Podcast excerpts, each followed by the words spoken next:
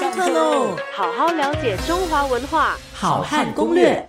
父这个字呢，它是也是一个很有意思的字啊。它的它这个字本来的形状，它画的就是什么呢？就是一个人呢手持着一把杖，就是象象征权力的权杖啊。所以父这个字呢，它本身有把有持的意思，把持啊。所以各位可以想象，就和父权呢作为一个很好的一个联想。所以其实父这个字，它本意就是把，就是持的这个本意，就是它的本字呢，它的意思是这样。那么后来我们把这个父上面这个父哈，再加上下面一个八，就是把持的把的这个呃右半边那个八合在一起，就形成了爸爸的爸。其实这也是有道理的。啊，因为上面那个一个这个父亲的父是不是有像一个叉叉，然后在上面在叉叉上面再两个小撇，好，那么这个这个父这个字的原来的意思的把，再加上把持的把，合起来就成为了爸爸的爸，所以古人造字还是很有道理的。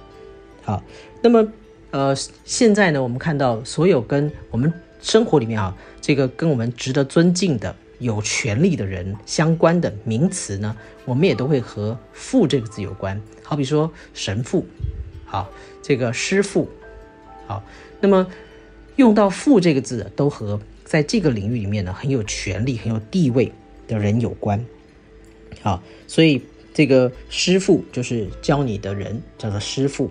那么替神来要照顾我们的人啊，那么叫做神父。啊，所以传教士也叫做。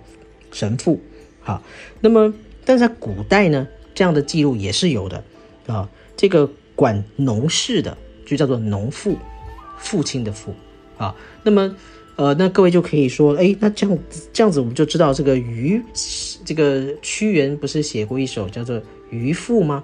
事实上，这个渔父就是当时啊对隐逸的渔夫的一种尊称，我们应该读成渔父。啊，三声府一样是父亲的父这个字，可是古音啊，应该读成渔府，因为它主要的意思是这个啊，这个值得尊敬的隐逸之人，啊，值得尊敬的隐逸之人叫渔府。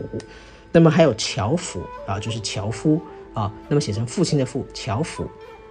田父啊，种田的人，隐逸种田而值得尊敬，就称之为田府，就田父。